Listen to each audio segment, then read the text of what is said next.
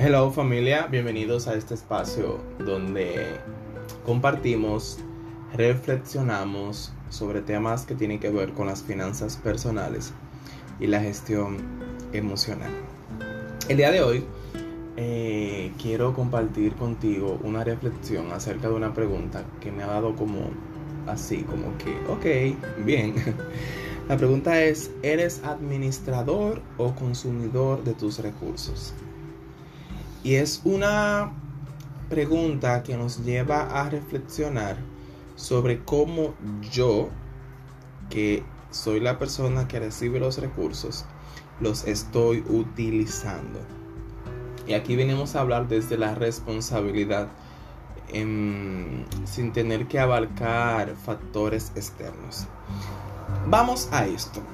Primero, un administrador, vamos a definirlo, es una persona con visión que es capaz de aplicar y desarrollar todos los conocimientos acerca de la planeación, organización, dirección y control empresarial, donde está completamente comprometido con sus objetivos ya planteados.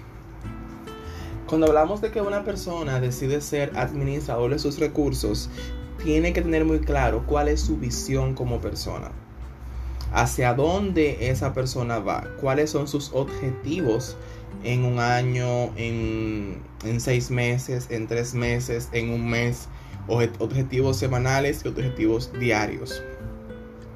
Tiene también una planeación, un plan sobre cómo va a utilizar los recursos que tiene, sobre cómo va a adquirir nuevos recursos y dirige su vida. No se deja dirigir por emociones externas ni por planteamientos externos. Si algo no está en su objetivo, eso no se compra ni se consume porque no está en los objetivos del mes. Por eso es un administrador.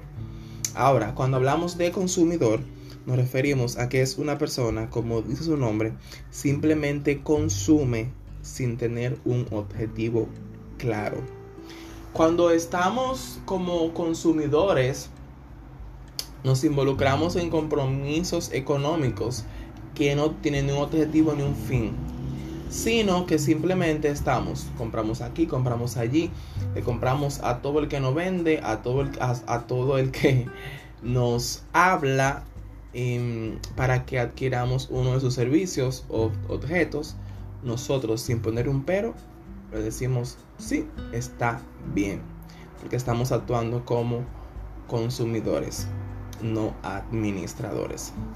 El día de hoy te invito a que analices con cuál mentalidad tú estás trabajando tus finanzas personales. Como un administrador que planifica y organiza sus objetivos y trabaja en base a eso.